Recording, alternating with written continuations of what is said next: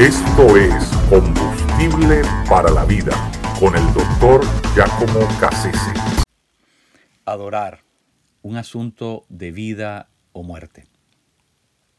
En el capítulo 2 del Evangelio según San Mateo se nos narra la historia del encuentro entre Herodes el Grande y los llamados sabios del Oriente, quienes venían eh, resueltos a conseguir la ubicación donde estaba el recién nacido Mesías para adorarlo. Cuando Herodes se enteró de aquello, por supuesto, vestido en un, en un manto de, religiosidad, de piedad religiosa, trató de persuadir a estos sabios que le indicaran el lugar exacto donde se encontraba el niño, eh, para él también ir y adorar. Pero todo el mundo sabe, eh, obviamente, que esas no eran las intenciones de, de Herodes.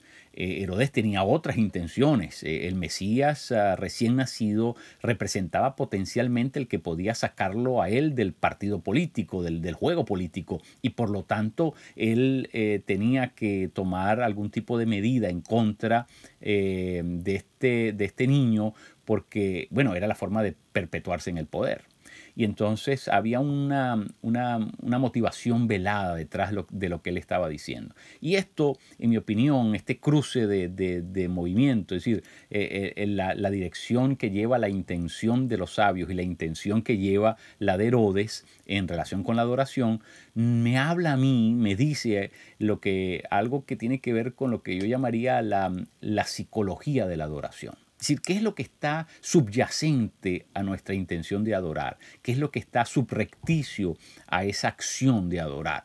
Eh, esto es algo que necesitamos meditarlo y, y tomarlo seriamente en cuenta. Yo parto de la premisa que el que no adora verdaderamente a Dios terminará por odiarlo. Y odiar es lo que yo llamaría la muerte en teoría, es, es la idea de la muerte. Es decir, eh, odiando nosotros podemos matar, ¿verdad?, virtualmente a alguien y entonces odiar es la puerta abierta al otro. Así que el que no adora a Dios va a buscar matar a Dios, eliminarlo, quitarlo del medio. E, en el, en el fondo lo que está detrás de esta psicología de la adoración es la supremacía del yo. Es decir, la importancia que me doy a mí mismo y por lo tanto Dios representa el obstáculo para que yo me establezca como lo importante, como lo central, como alguien digno de ser también adorado. En el fondo, lo que estoy buscando es mi propia mi propia adoración. Es muy interesante que la escritura dice en Hechos en el capítulo 9 que Pablo ¿verdad? Estaba lleno de odio, respiraba odio. Y, como respiraba odio, pues lo que quería era matar. Es muy interesante que en camino a Damasco Jesús, ¿verdad? Cuando lo sacude y lo tira al piso, le dice, ¿por qué me persigues? Es decir, el que odia siempre va a terminar por perseguir a Dios, aunque no lo sepa. Eso es lo que veladamente está pasando en la psicología de la adoración. Federico Nietzsche eh, filósofo alemán, fue la persona que hizo público aquel grito que decía, Dios ha muerto y nosotros lo hemos matado. Él se refería eh, a una generación que junto con él habían dejado de adorar a Dios. Y por supuesto se convirtieron en ateos y furibundos en contra de todo lo que tenía que ver con Dios, la Biblia, con todo lo que tenía que ver con con las cosas del cristianismo y lo atacaron severamente, lo atacaron severamente. Y, por supuesto, eh, todo esto lo que hizo fue crear una cultura de necrófila, eh, amante de la muerte, una cultura eh, que, terminó por ignorar a, Dios eh, y quitarle la adoración. Nosotros sabemos por lo que dice Romanos en el capítulo 1, que aunque sabían quién era Dios, no lo adoraron. Por supuesto, Dios los entregó a una cosa desastrosa, es decir, una confusión terrible. El, Romano lo llama una depravación mental. Y eso es lo que pasa en toda cultura, en toda generación que le retira la adoración a Dios, se autodestruye por completo, se autodestruye por completo. Herodes, regresando a Herodes, en el momento que se dio cuenta de que había sido burlado por estos sabios que no le dieron la información, ¿qué pasó? le dio rienda suelta a lo que realmente estaba dentro de él. Es decir, lo que él quiso ocultar con sus palabras, ¿verdad? Eh, ahora lo manifiesta y es el deseo de matar, porque el que no adora se llena de odio y eso fue lo que pasó. Eh, comenzó de, de, una manera acelerada eh, comienza a llevar a cabo sus tropelías sus amenazas y, termina por ordenar que maten a todos los niños menores de un año que habían nacido en aquella zona. Y se, convierte, ¿verdad?, la gran matanza de los niños, de la, cual nos relata el capítulo 2 del libro de Mateo.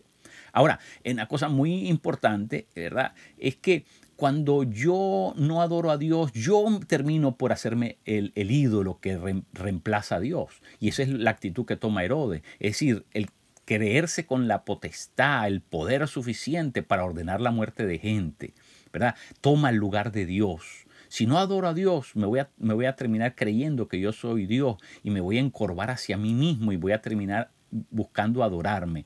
Es lo que llamamos la supremacía del, del yo. Es el ego entronizado. Es eh, cuando yo tengo necesidad, ¿verdad? Ese, culto hacia mí mismo, el narcisismo del cual, ¿verdad? Pecaba Herodes. Y no solamente Herodes, sino también sus hijos, porque eh, en Hechos, en el capítulo 12, se nos habla del el Herodes que dio aquella, eh, ¿verdad? Aquella, aquel discurso en delante de una, de una gran cantidad de gente y, la gente comenzó a decir, no, no es un hombre, es un Dios. Y entonces él se tomó para sí lo que le pertenecía a Dios y dice que Herodes, Agripas, murió comido por gusanos. Es decir, por robarle la adoración a Dios, se provocó él mismo la muerte. Porque eso es lo que pasa. Esto es un asunto de vida o muerte.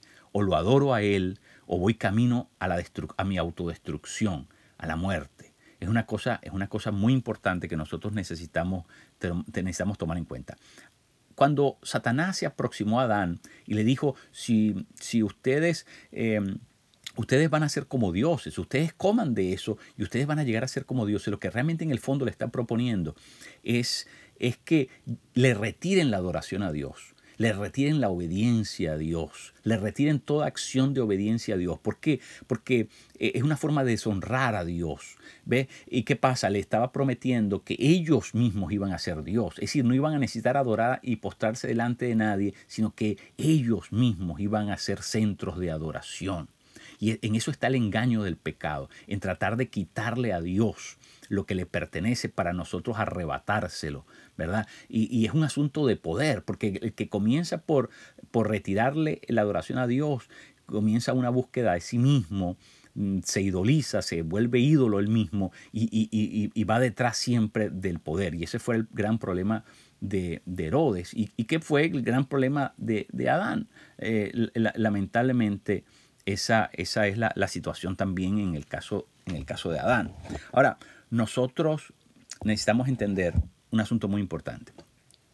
Satanás se paró delante de Jesús y le dijo, si tú postrado me adoras, yo te voy a dar todos los reinos de la tierra. ¿Qué le está cambiando? Le está cambiando adoración por poder. ¿Por qué? Porque la persona que no adora al, Dios verdadero va, va, a terminar buscándose a sí mismo y buscando el poder. Eso es lo que va a terminar buscando. Y por eso Jesús le responde, solamente hay un Dios al que hay que adorar, solamente hay un Dios verdadero, al único que hay que adorar. ¿Verdad? ¿Por qué? Porque adorar lo incorrecto nos autodestruye. Y, eso es exactamente lo que pasó con, con, Satanás. Se comenzó a adorar al mismo, se autodestruyó. Y, y, la consecuencia siempre será exactamente, siempre será exactamente la misma. Por lo tanto, nosotros tenemos que entender un asunto que es, en mi opinión, supremamente decisivo. Y es que nosotros, como seres humanos, estamos llamados a rendirnos únicamente delante de Dios. Eh, eh, el, acto, el acto de adorar eh, es, la escuela a través de la cual nosotros aprendemos a amar a Dios con nuestras acciones. es, el, es el acto de rendimiento, donde yo aprendo a morir a mí, a mi ego, para poder vivir para Él. Es decir, yo no puedo adorar a Dios sin morir a mi ego. Eh, eh, em, sin renunciar a mi propio poder, sin renunciar a mi propia, a la búsqueda de mí mismo. Por lo tanto, para adorar, yo tengo que vivir para, para, para morir. Es decir, yo tengo que, que morir a mi yo para poder vivir para yo soy.